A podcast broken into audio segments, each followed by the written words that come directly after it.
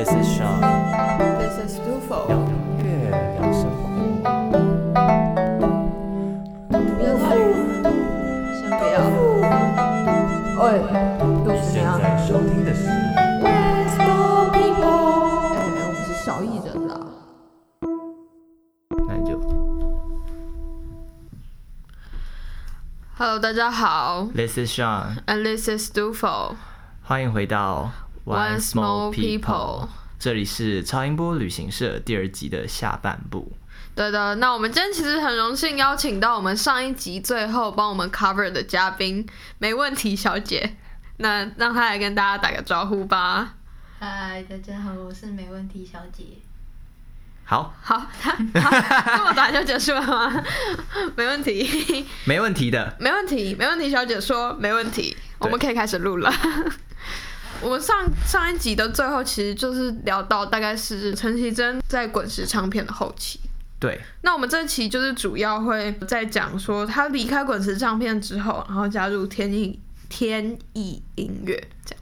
对他这段时间就可以视为他比较独立音乐的一段时间，因为他已经不是在传统的唱片公司里面做发片人，所以他是可以有比较多自己的想法去做自己的东西。对，其实我觉得他蛮酷的，因为他在一开始离开滚石唱片，他其实不是马上出专辑，他选择先发单曲，哦然后单曲、拿单曲去卖，就是其实是蛮实验性的啦，我自己觉得。毕竟那个时候不发片其实是蛮危险的。对，然后而且他不发片，他选择发一张，就是一个一一首歌这样。嗯，就上礼拜聊到的旅行的意义，其实就是那个时候哦刚、他刚就是进入独立音乐时期的时候的，算一个创举吧。嗯，因为我看到他他其实自己对这个经历，他也是觉得蛮有意思的，嗯就是他在采访里面有说过。哦，嗯那其实他主要离开，呃，就不是他主要加入天意音乐之后，他出了四张专辑。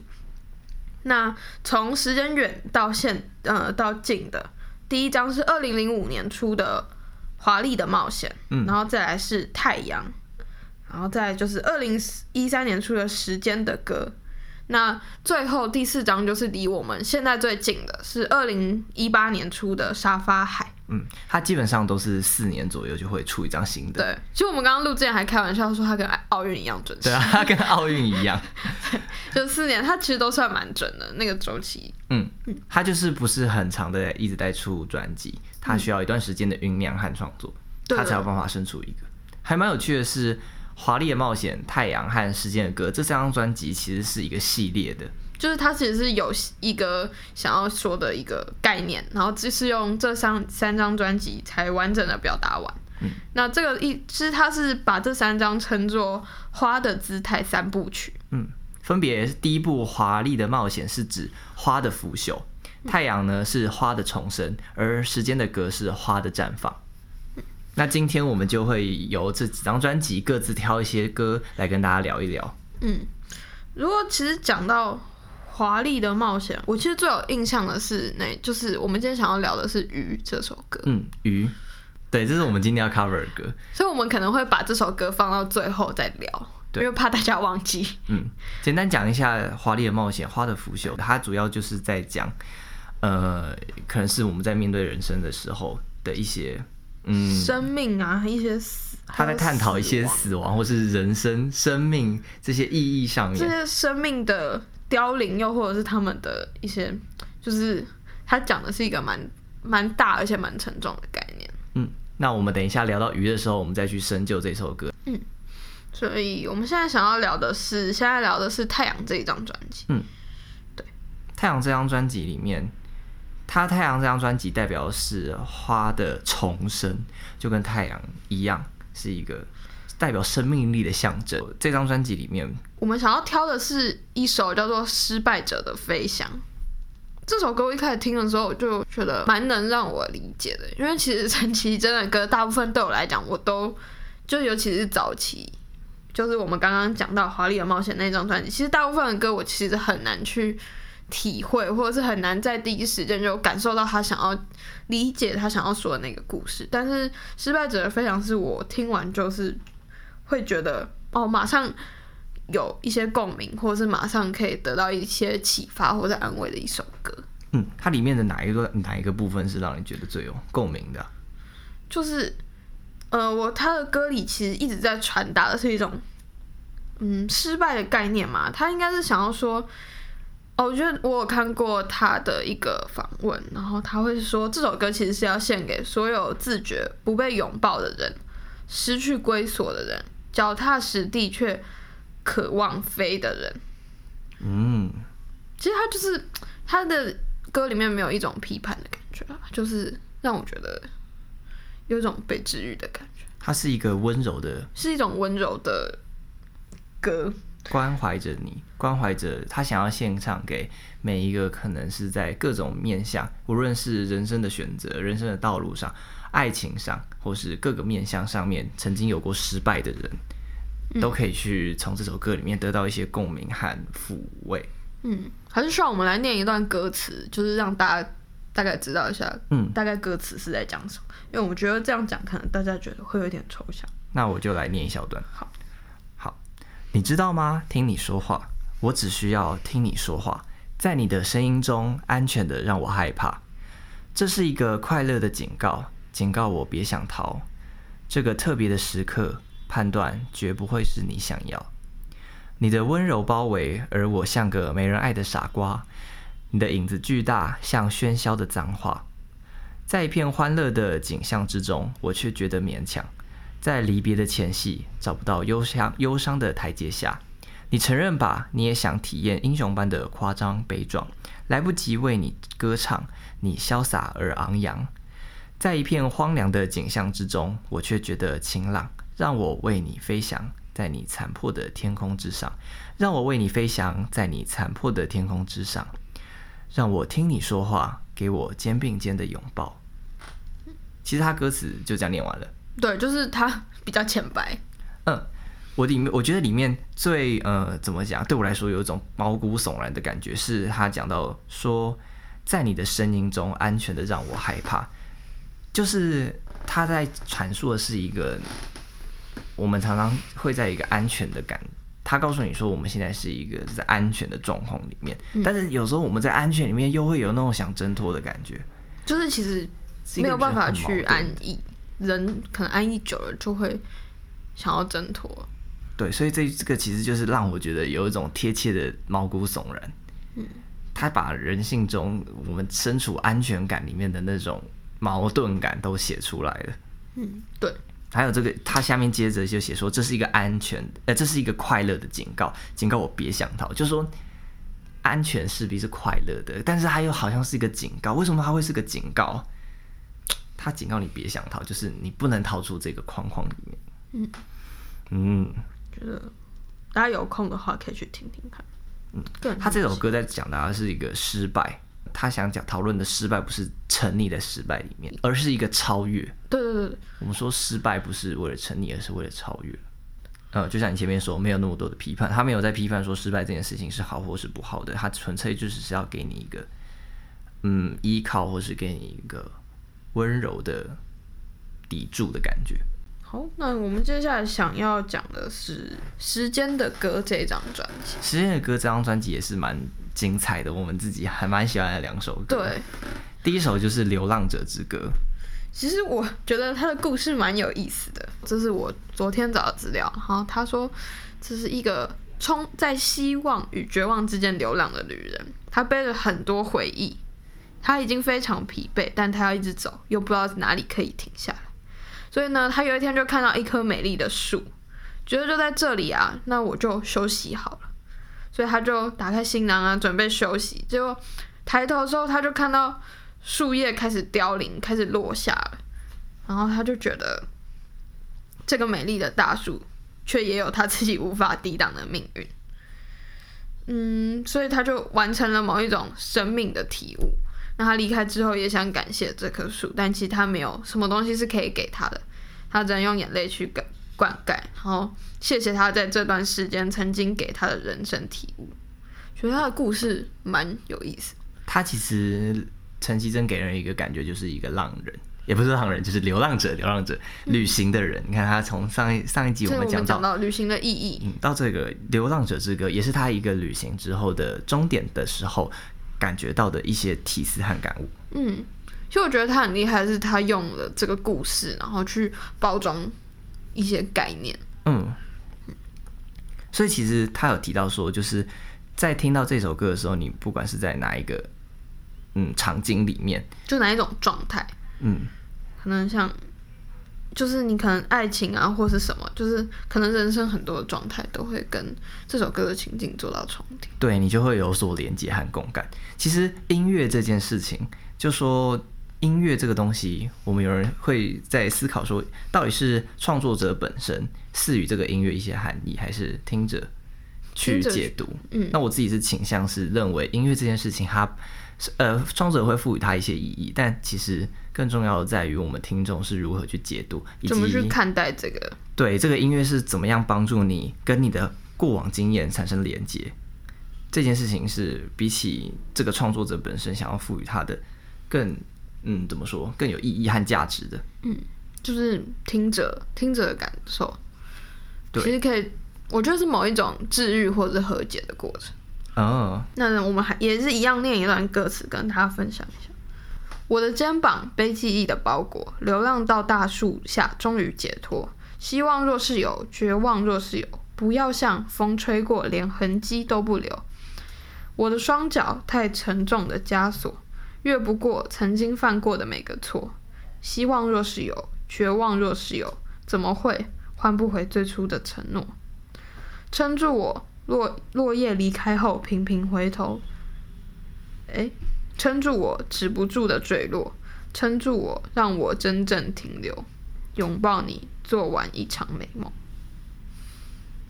嗯，他后面就是最后一段，他也写到说：伤绝望若是有，伤心若是有，眼泪灌溉，不枉爱其实可以感觉出他从这个歌词里面传达出的是一种，我觉得是一种悲伤的洒脱。就是即便是已经放手了，但是他还是带着一些一些情感。惋惜和情绪，而这些东西并没有留下或是放手是好是坏，但这些东西就是会跟着你继续往下走，就是某一种变成某一种养分的感觉。拥抱你做完一场美梦。那再来，我们想要聊的是这首，其实我蛮喜欢的歌，叫做《柏拉图式的爱情》。也是《时间的歌》这张专辑里面的，其实我最喜欢的是他讲到的是理想这件事，就是柏拉图他是一个哲学家，嗯，所以他其实在这首歌，陈绮贞自己说到，当连你触及不到的事都是理想事的时候，其实理想生活并不存在，理想的爱情也不存在，似乎只有理想是存在。他在歌词里面也有提到，我的生活并不虚幻，虚幻的是我们的理想。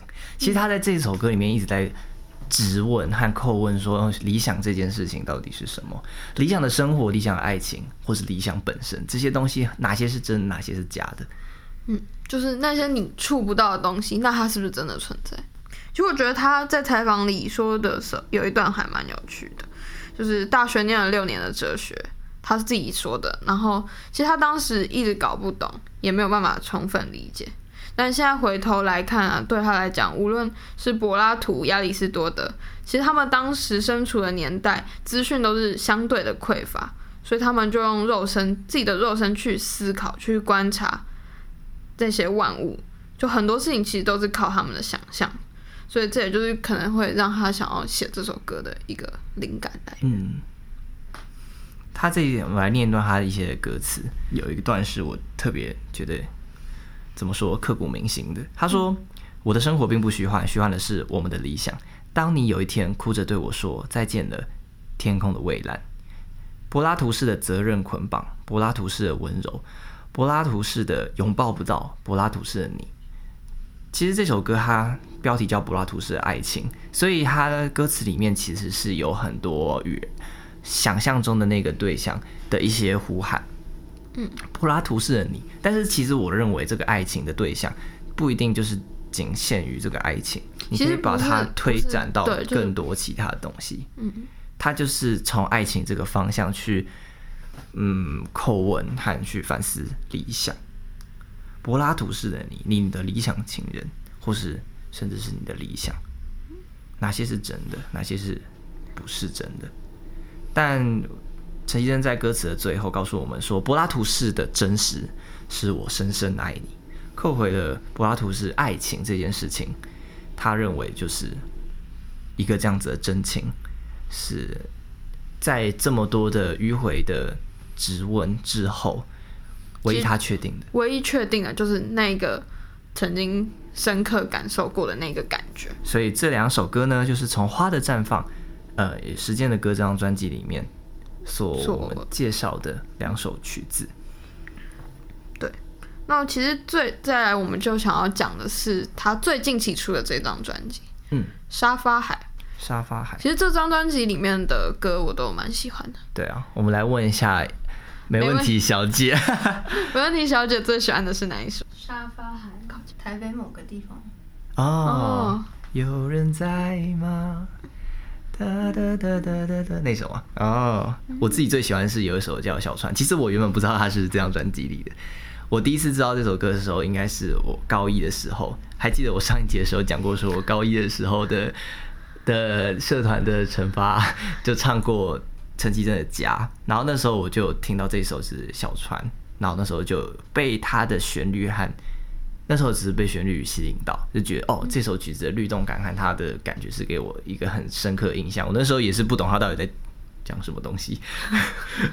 不过我觉得这张专辑的歌词是相比于对啊，前面的歌词，我觉得稍就是稍稍好理解他。终于可以写出一些 我们听的对比较凡通夫俗子可以懂的东西凡人。不太喜欢动脑的凡人，不 然前面那个花的三部曲真的是有点烧我的脑。每一首曲子的歌词都要去查一下。其实不瞒大家说，我们每一张每一首要介绍的歌，我们都是去 Google 然后确认过之后，我们才在这边讲。对，不然我们单看歌词可能就只是一个一知半解。对，就是而且有些意象我真的参透不了。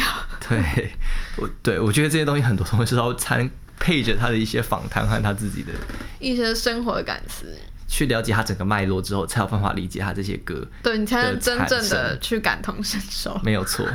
好，我们回到沙发海这张专辑。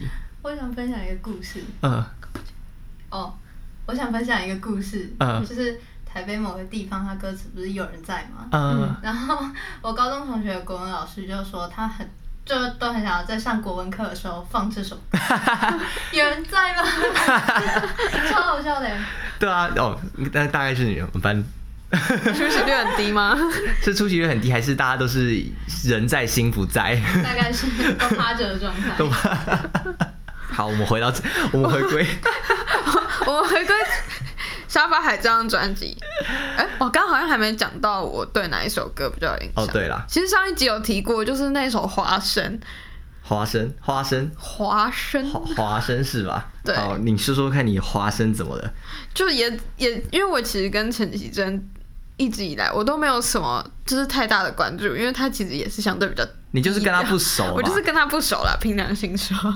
那那时候也是就是一个社团的学妹推荐我，然后就说哦，这个女生唱腔好可爱哦，哦，对，其实我觉得就是可能会有些人没有很喜欢她的唱腔，就是喜欢可以接受的人就会蛮喜欢，我觉得他就是一个很独树一帜的，没有人可以当第二包括他的。歌词，然后 他的意象，光是他的那些意象就没有人可以复制了。我觉得他的声音很真诚，哦哦，对，对对对，他是很少数真诚的很好听的人。嗯嗯嗯他其实没有太多那种嗯绚绚丽或是什么的东西。对华生，你还没有讲完你的华生。华生就是一个那个啊福尔摩斯的那个故事，嗯哼，对，那时候只是觉得他的吉他蛮好听的，想说哦，没事的时候可以来练一下。结果我就跑去考学车了，哦也没有什么。所以你后来还是没有练有了，我现在听一听，应该可以弹出个一点点。哦。那沙发海这张专辑，我们今天想要介绍的，都不是刚才讲的 这不是 是他的同名曲《沙发海海》。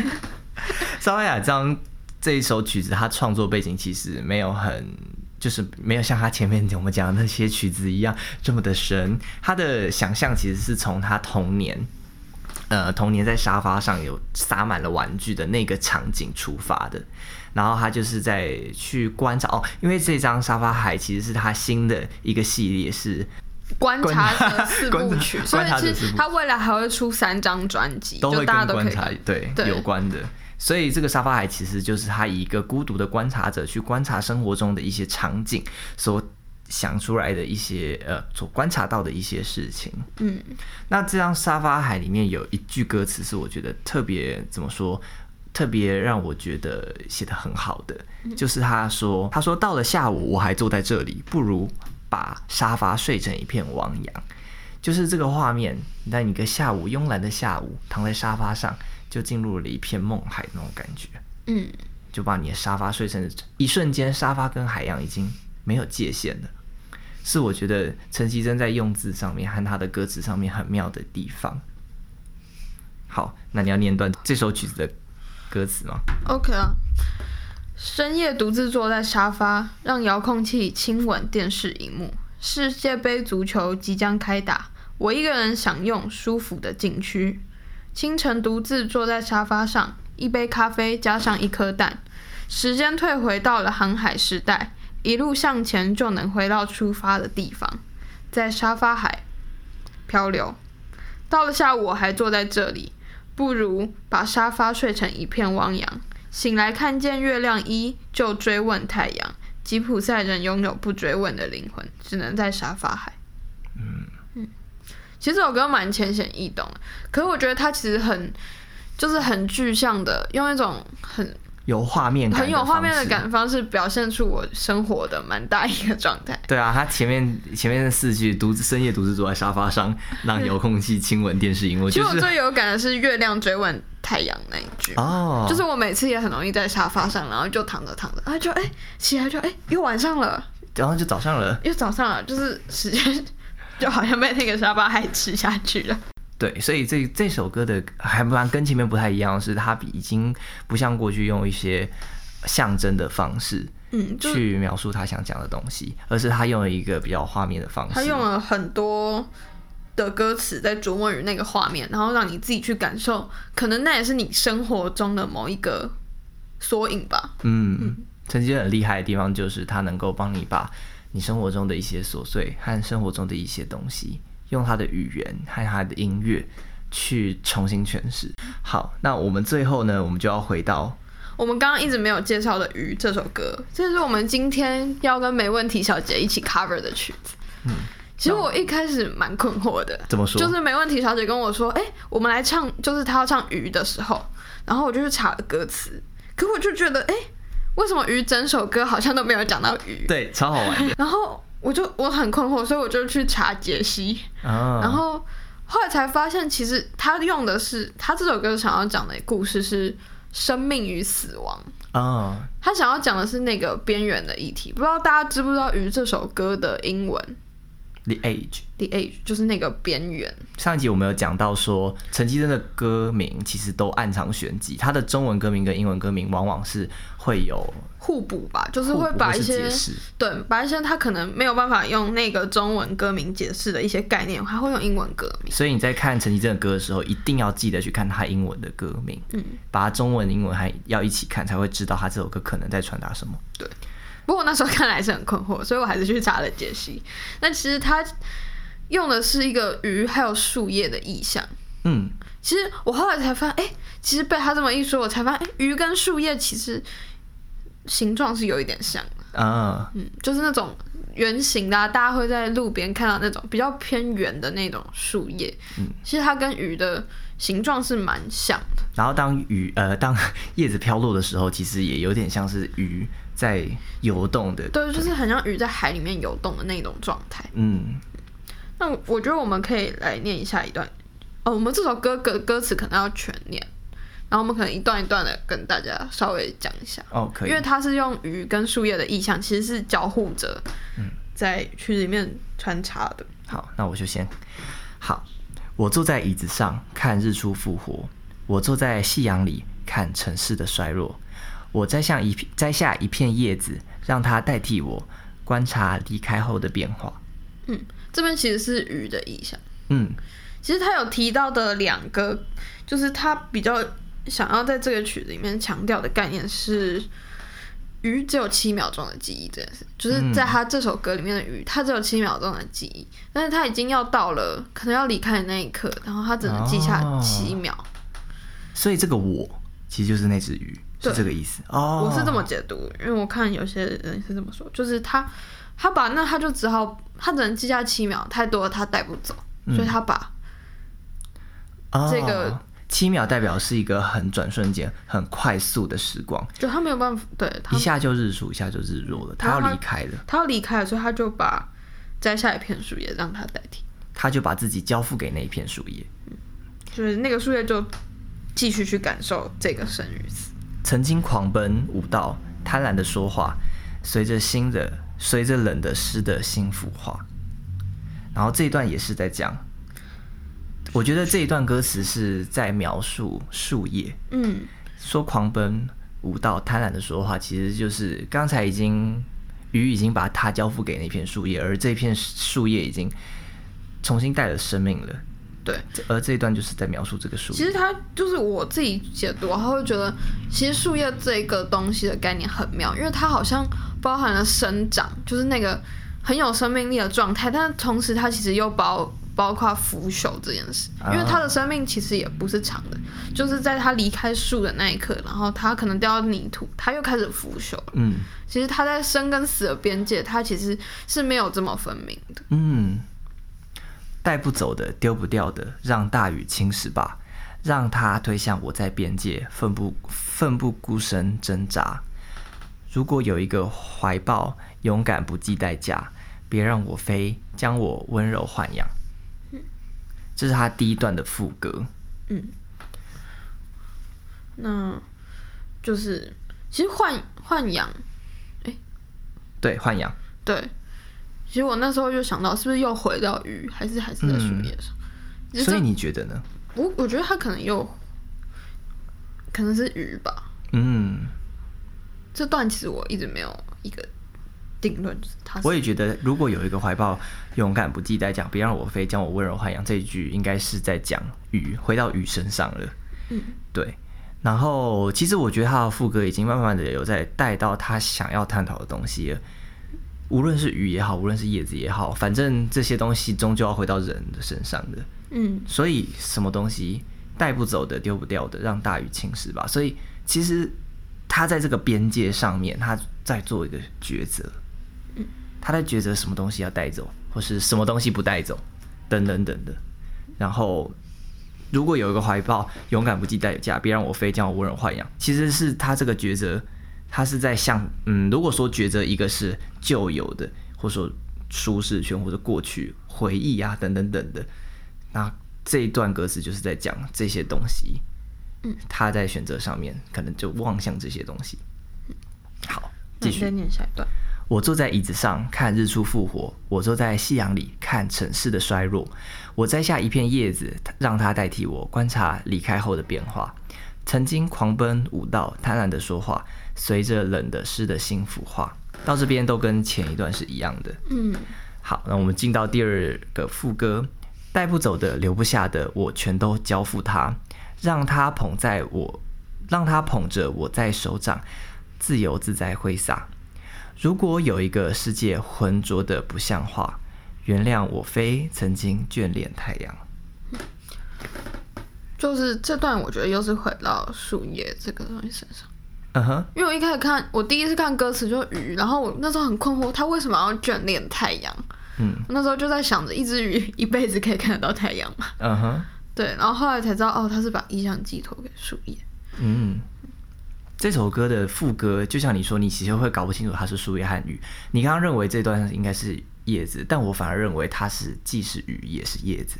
嗯他把这个边界模糊化。但值得一提的是，他第二个副歌跟第一个副歌不一样的地方是，如果说第一个副歌是无论这是一个叶子或是这个鱼，他们看向这个抉择抉择的一方是过去的东西，那在第二段副歌，他想看向的是一个比较新的，所以才会想到飞。那但是当他这个飞可以象征是你抉择去踏出一个新的，你可以选择，你可以选择旧的，你可以选择在一个旧的舒适圈里面继续生活，但你也可以选择踏出去，向一个新的未知的、不明白、不知道的未来，就是跳下去，像从这个边界跳下去一样。不过我觉得这首歌最有趣的是，它其实写到最后也是没有结论的，就关于生跟死的这个议题，他也是没有写出一个结论给你。所以其实陈绮贞自己也在她的采访中提到，就是那时候嗯、主持人问他说：“那如果你今天世界末日了，然后你只能留下一首歌，你会留下的是什么？”他就是回答是这一首。哦，就他说已经这首歌没有给生跟死任何一个结论，反而是他会想要留下来。嗯，好，我们继续把歌词念完。带不走的，丢不掉的，让大雨侵蚀吧，让它推向我在边界，奋不顾身挣扎。如果有一个世界浑浊的不像话，我会疯狂的爱上。这边很妙，因为前面他提到，如果有个世界浑浊的不像话，他是会，他接着是说原谅我飞曾经眷恋太阳。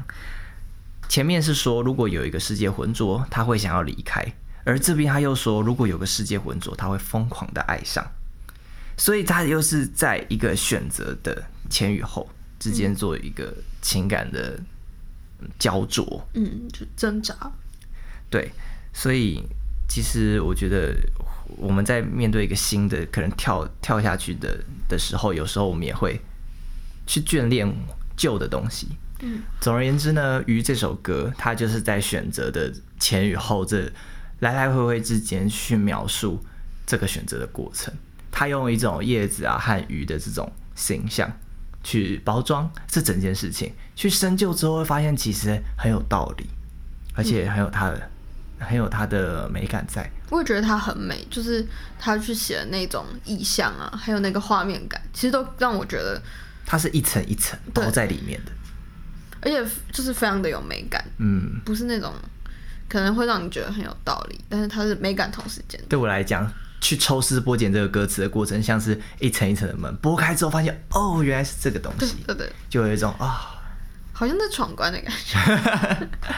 呃，那节目的最后呢，我们就来欣赏没问题小姐演唱的《鱼》吧。Once more people，我们下次见。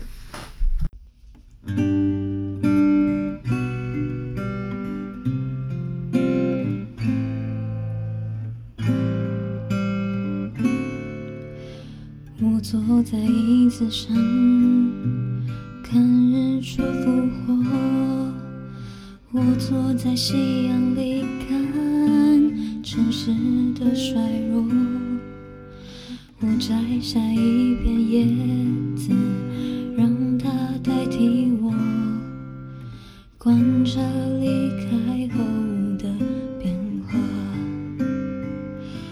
曾经狂奔舞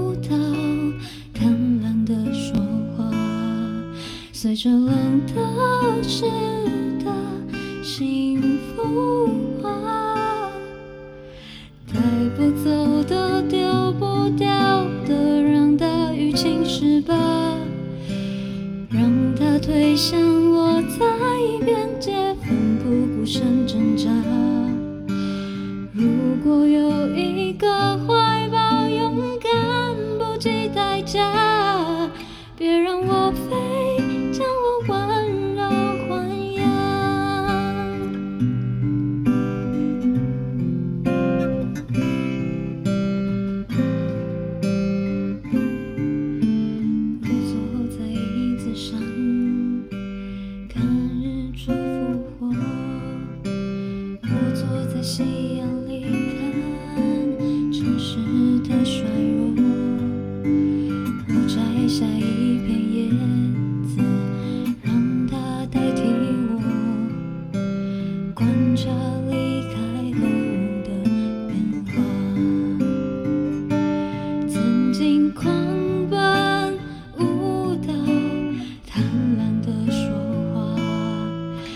这冷的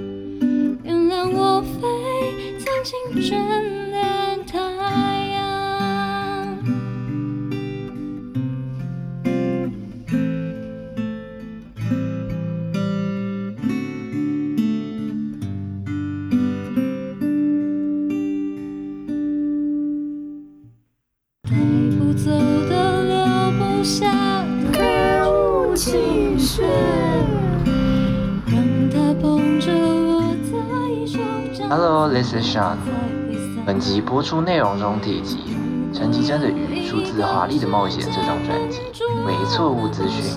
《鱼》这首歌是出自《太阳》这张专辑。小艺人在录制结束后才发现此意疏漏，着实惶恐，也深感抱歉。未来 Once More People 会更加严谨确定资讯的正确性，确保类似的情况不再发生。Sean and Dufo 在此之上深深的歉意。未来也望各位继续支持 Once More People。This is Sean，我们下次见。